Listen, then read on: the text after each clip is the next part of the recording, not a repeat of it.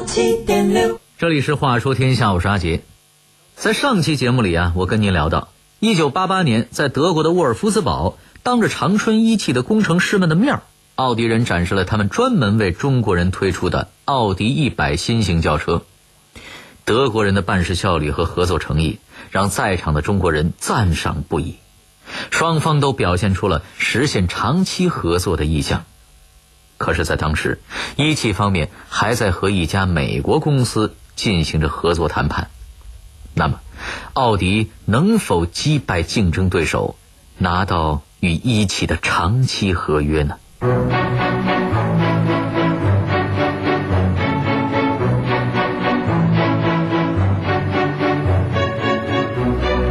奥迪人用怎样的精神打动了中国一汽？奥迪和一汽又是怎样敲开了中南海的大门？为什么国产的奥迪 A 六进行了轴距加长？面对日益高昂的生产成本，奥迪人又坚持着怎样的原则？话说天下，阿杰跟您聊聊百年奥迪的历史故事。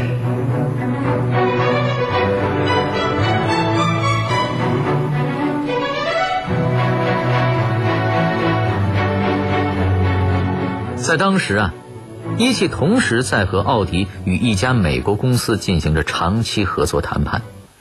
不过，美国方面啊，这个态度比较傲慢，不仅死咬着装配线的高价不肯松口，而且还很傲慢地拒绝会见为促成此事而来的中国方面的领导。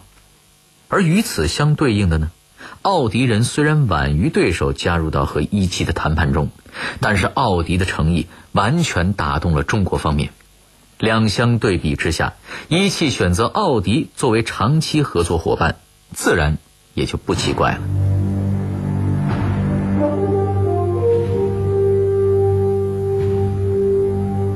一九八八年五月十七日，一汽与大众汽车集团签署了中国汽车工业史上第一份标准的高档车技术转让协议。一汽以许可证和组装方式。开始生产奥迪一百型轿车，期限为六年。这份协议成为了一汽与奥迪合作到今天的起点。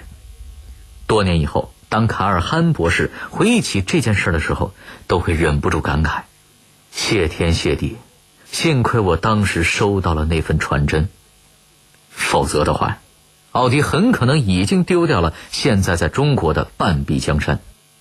虽然一汽成功引进了奥迪的高技术生产线，不过在当时啊，中国在汽车的技术水平、规模、批量上，都与世界轿车工业有着巨大的差距。那么，身处中国的奥迪人，该如何去赶超与世界水平间的距离呢？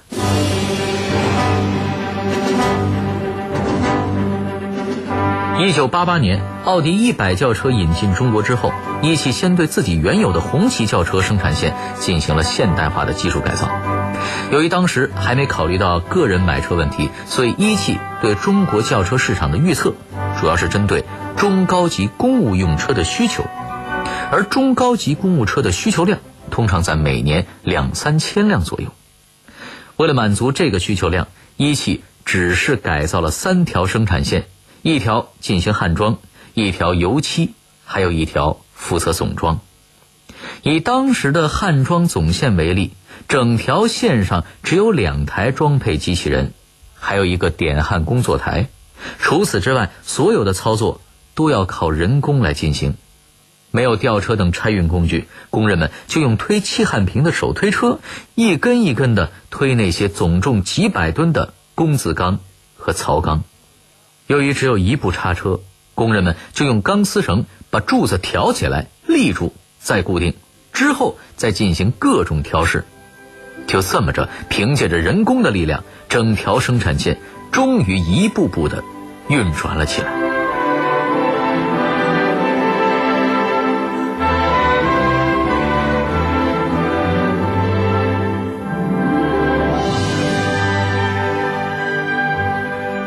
一九八九年八月一日，第一辆奥迪一百型轿车正式下线，这也是在整片中国大陆上问世的第一辆奥迪轿车。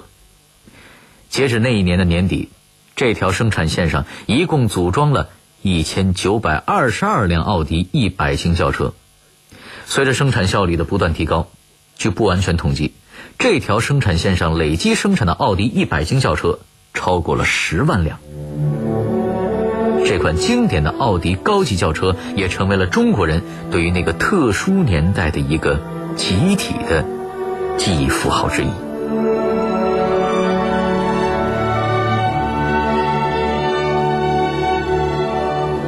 一晃几年过去了，按照当初一汽与奥迪签订的合作协议，技术转让的有效期很快就要到了。由于双方在过去的六年间有着出色的合作关系。使得大家都有兴趣把这场合作继续进行下去。于是，从1993年开始，奥迪和一汽双方再次坐到了谈判桌上，就合资生产奥迪后继车型的问题开始了严肃认真的谈判。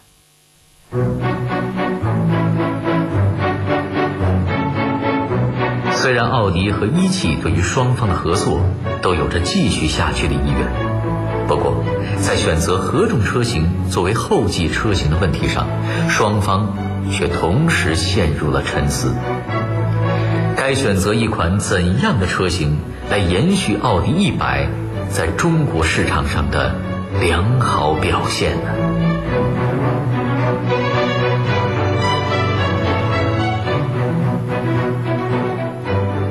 一九九八年，时任奥迪总裁的戴姆尔。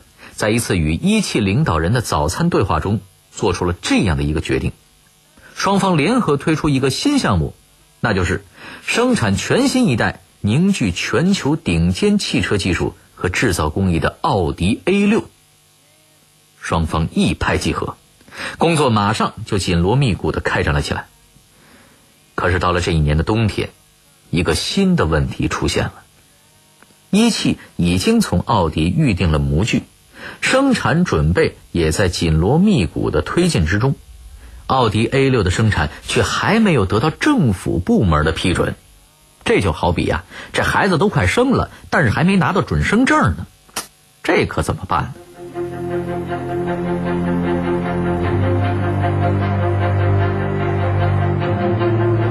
一九九八年十二月二十四日，万里之外的德国正沉浸在圣诞前夜的欢乐气氛中。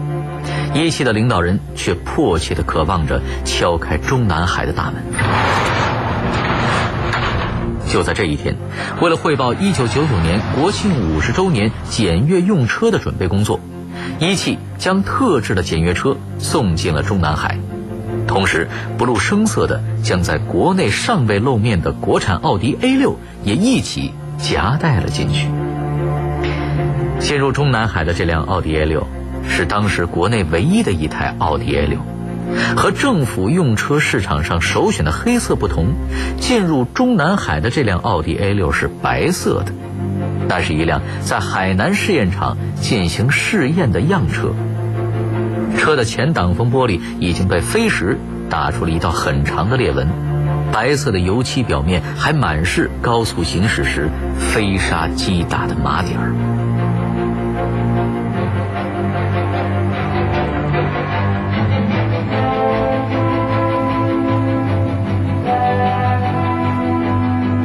这样一台外观带有瑕疵的奥迪 A 六，在一番清洁美容之后，就这样开进了中南海。它能够引起在场领导的兴趣，并顺利被一汽赢得生产许可吗？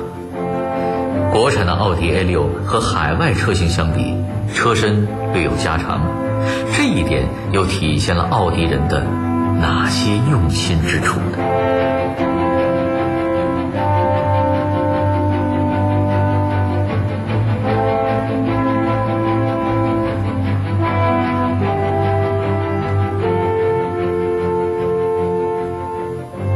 不掩瑜，尽管外观略带瑕疵，可是这辆白色奥迪 A 六还是引起了中南海内各位领导的极大兴趣，生产许可被迅速批复了下来。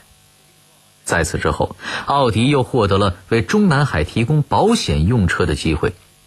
再之后，奥迪成为了最高领导专车的地位，就此巩固了下来。说起来啊，奥迪其实并不缺乏打造官方用车的历史。早在上个世纪初，奥迪的 D 型车就被指定为萨克森国王和政府的用车。到了上世纪三十年代，在统治过德国大排量豪华车市场的四环标志的霍希轿车上，也曾留下了一串欧洲皇室成员和国家元首的名字。本世纪以来，奥迪的用户有德国总理、意大利前总理和西班牙前国王胡安·卡洛斯等等。随着大量政府机构的用车需求，奥迪在中国的销量逐年攀升，这让身处德国奥迪总部的人们在欣喜之余，开始考虑一个问题，那就是如何让品牌旗下更多的多元化、个性化的产品为中国市场所接受。为了进一步扩大中国市场，理性的德国人对中国汽车市场及受众进行了大量的调研分析。结果显示，有越来越多先富起来的社会精英正考虑购买自己的第一辆私人用车，而宽敞的后排乘坐空间是他们最为强烈的用车需求。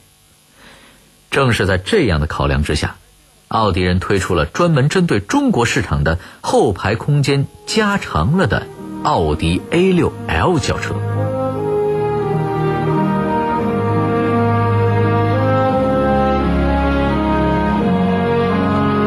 二零零四年六月的一天，一位商人走进北京某豪华品牌车的经销店，专门去看刚刚上市的一款新车。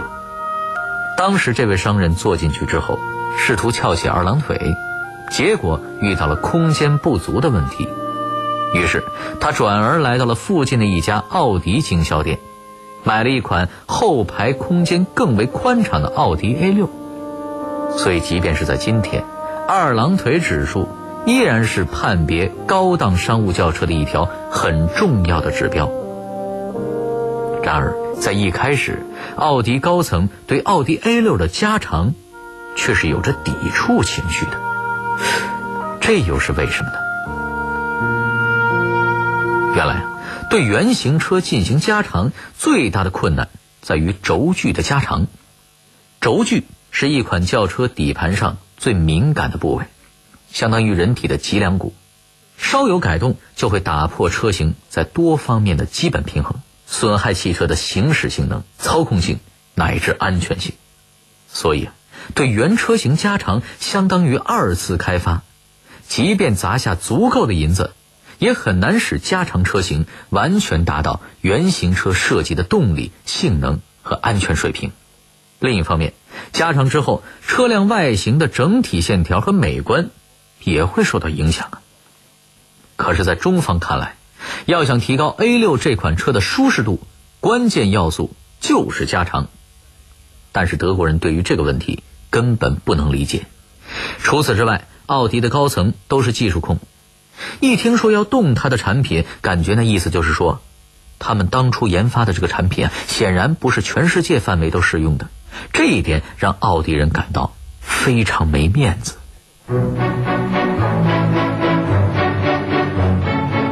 尽管对于加长车身有着很强的抵触情绪。不过，德国人还是对中方的请求进行了详细的调研。经过调研，他们发现中方提出的请求是符合市场需求的，并且非常合理。理性的德国人这才同意了中方的请求。那么，这个加长的需求究竟合理在哪儿呢？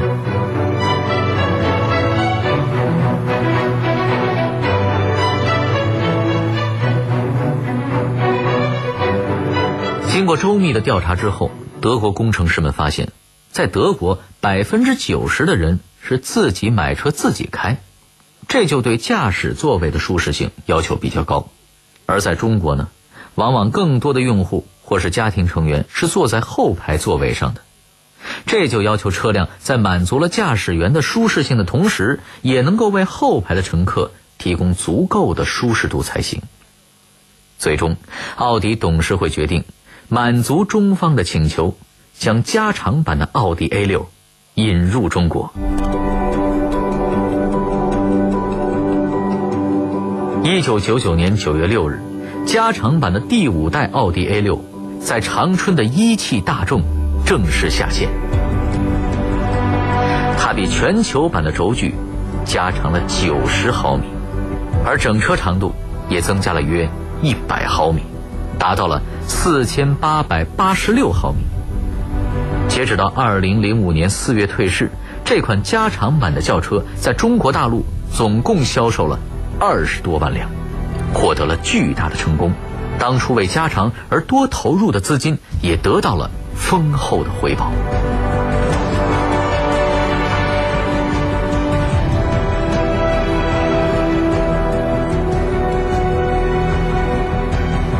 说到汽车国产，长期以来啊，汽车零部件的国产化一直是一个非常敏感的话题。因为它集中反映了合资双方的利益博弈、政府的政策要求、国内外汽车零部件供应商的差距，乃至消费者对国产零部件的信心等诸多问题。作为第一个在国内实现了合资生产的高档汽车品牌，一汽大众对奥迪的国产化面临着更为特殊的挑战。一般高档车的零部件标准很高的，国产化的难度因此也是很大的。另外，高档车批量较小，零部件国产化的成本相对较高。那么，一汽的奥迪人又该如何面对这些挑战呢？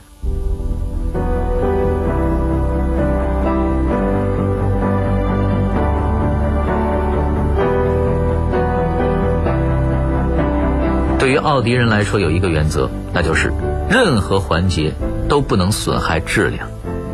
面对全价值链本土化的模式，对于那些不合格的零件，奥迪的选择是用斧子砸坏，彻底防止这些产品流出，以次充好进入配件市场。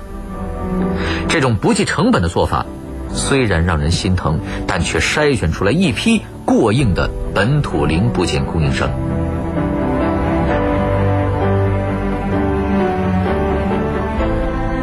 近年来。随着中国私家车市场的急速增长，奥迪开始将包括 Q7、TT 等一批个性化和年轻化的车型，通过进口的方式导入中国市场，丰富了奥迪曾经给中国人留下的单一形象。如今，奥迪几乎全系车型都可以在中国市场见得到，A3、A4、Q3、Q5 也已经先后国产。对于细节质量的追求，成就了每一辆奥迪出厂车辆的完美品质，更成就了中国每一户家庭拥有奥迪车后的幸福感受。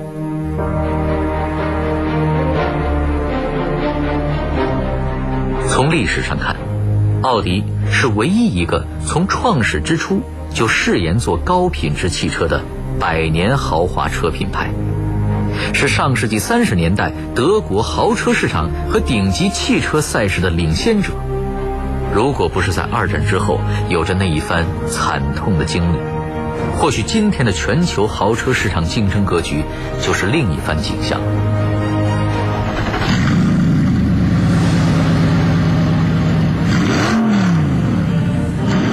作为一个高档豪华品牌，奥迪从重建到复兴，进取。尊贵动感的血统一脉相承，开拓和进取这种精神不仅成了奥迪进入中国的决定性因素之一，也是奥迪在中国成功的一种原动力。这种极富传奇色彩的经历，正是奥迪品牌最为独特的魅力所在，也是奥迪人最为骄傲的历史文化传承。今天的奥迪车的身上，又有着哪些突出的科技亮点呢？这里是话说天下，我是阿杰。明晚十点，我将继续跟您聊聊百年奥迪的传奇故事。